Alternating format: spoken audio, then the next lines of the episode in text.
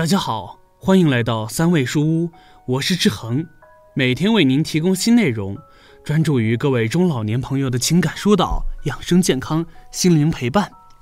您的到来是志恒最开心的事情。觉得文章不错，记得分享给您的朋友。您的支持都是志恒越做越好的动力。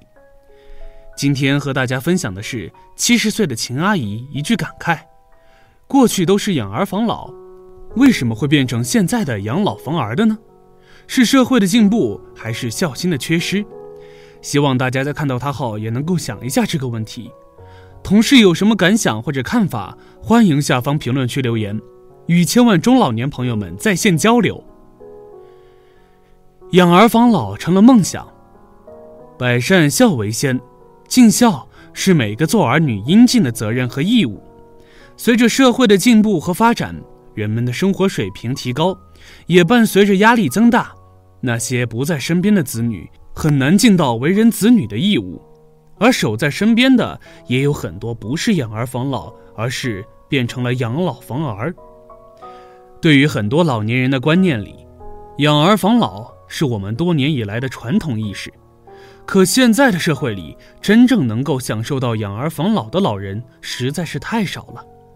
尤其是平时的阳光甚好的晴天，看到很多的老人在院区里的楼下晒太阳，有的是保姆陪伴着，有的是老两口喜欢搀扶着，也有的是孤零零的一个人，很是能够看到老人身边有自己的儿女陪伴着，偶尔会看到几个，老人们的眼里都是满是羡慕的眼神，还有痴痴的看着，思念着自己的儿女。倾诉人。七十岁的秦阿姨，丧偶六年，家中空荡荡。我今年七十岁了，老伴儿走了有六年了。我的一儿一女都在同一个城市，儿子住的小区离我这里有几站地，可他很少回来看望我的。女儿在城市的另一头，一年到头也就回来不了几次。我因是工程师级别退休，所以有六千多的退休金。自己手里也还有些存款，刚退休的时候，为了不打扰儿女，我选择一个人生活，白天去跳跳舞，晚上回来看看剧，没事了自己喝喝茶，偶尔也会跟姐妹一起出去旅游。别人总是劝我再找个老伴儿，一起搭伙过日子，这样彼此之间有个照应，有个什么情况还能互相照顾。白天有个伴儿，晚上还有人陪着说说话。可我还是觉得不好，这么多年都过来了，既然没有遇到让自己心动的，那么就没有必要为搭伙而在一起。既让自己别扭，也会增加儿女的麻烦和负担。两年前跟朋友们出去游玩，不小心从山坡上摔了下来，人倒没有大事，只是把腿部摔坏了，需要休养一段时间。虽然恢复的不错。可自己料理自己的生活就有些困难，儿女们也都很忙。女儿想提前内退照顾我，可我觉得还是顺其自然的好。我自己请个保姆陪伴着也不错。我真的不想因为我让女婿有了意见，因为提前内退要损失不少钱的。我自己有退休金，女儿就去家政公司给我请了个住家保姆，这样李阿姨就来到了我家。她是一个五十一岁的退休女人，因为老伴儿走了，儿子还没有结婚，想着再干几年，挣些钱给儿子好办事。我以前觉得儿女们的还贷压力大，每个月都会给家里一千五百块，这样他们轻松些，我也能落个好。谁知我这一病，请了保姆后，每个月要给保姆三千五，剩下的生活费就不多了。以前儿女们还会经常回来看看我，给我买些吃的用的。现在我没有钱再补贴他们了，他们也很少回来看望我。儿子说要再做份兼职才能够还贷款，女儿说自己的压力也大，周末还要多加班。他的儿子也大了，以后需要钱的地方太多了。其实我也能够理解儿女们，只是自己越老了吧，这个想念儿女的心也就越来越不听自己的了。那天跟李阿姨聊起这个事情，她也说自己经常莫名的落泪，也许就是太想儿子了。可是我们这些老年人如此的想念儿女，可他们未必想念我们。有时候我们老姐俩说着说着就各自落泪。这人老了咋就这么难的呀？辛辛苦苦拉扯大的孩子，期望着能够养儿防老，可现在根本就指望不上。本以为自己一儿一女养老不成问题，可现在看来养老只能靠自己。自己手里有钱给他们时，他们会对我好些。现在我手里没有多余的钱补贴他们，居然都不来看我了。可能是有天跟李阿姨念叨的多了，说起了儿女不孝顺我，有钱回来的次数多，现在没钱了，连话都少了。李阿姨给我儿女打电话，请他们回来看望我。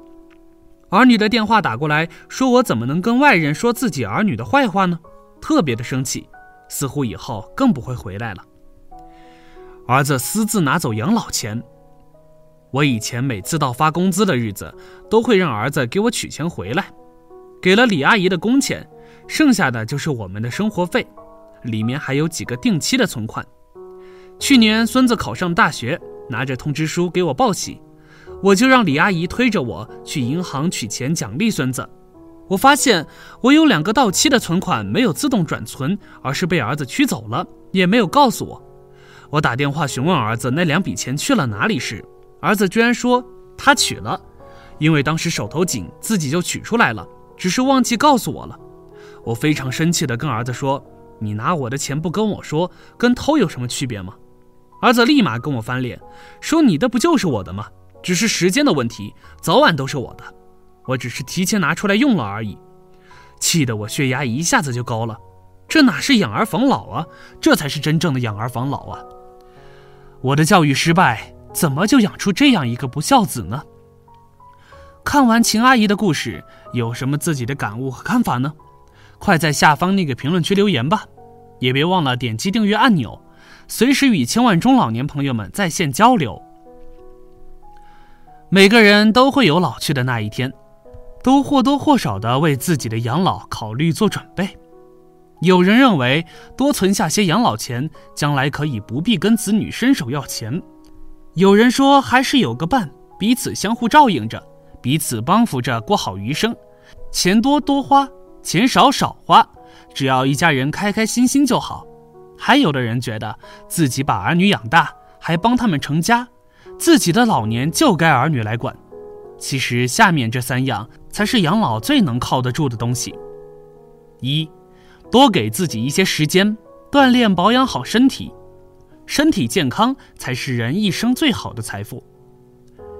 对于我们每个人来说，无价之宝就是我们健康的身体。身体好，一切就好。爱惜自己，从善待自己身体开始，减少不必要的社交，把时间用来锻炼保养身体，选择自己喜欢的运动，并把它坚持下去。当身体健康、精神饱满的时候，你会感觉生活多么美好。生命多么珍贵，因为有再多的钱，被病痛缠身，也只能是对着无限春光感叹。二，要提前为自己的养老攒点钱。自己的钱一定自己掌握，尽量不要把自己的养老寄托在孩子身上。孩子还有自己的生活，谁活着都不容易。我们大部分是独生子女的父母，养老最终还是要靠我们自己。人人都会老，这是亘古不变的规律。未雨绸缪的老年会让自己生活的自在些。虽说金钱不是万能的，但到了老年，没有钱却是万万不能的。尤其是千万不能像文中秦阿姨一样，让儿子偷偷拿了钱之后才后悔。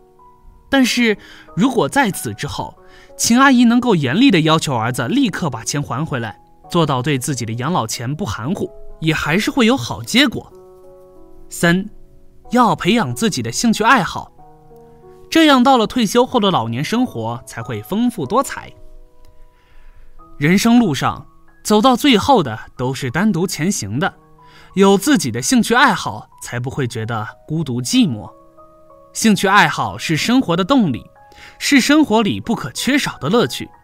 兴趣爱好不仅有助于陶冶人的生活情趣，更有利于老年人的养生。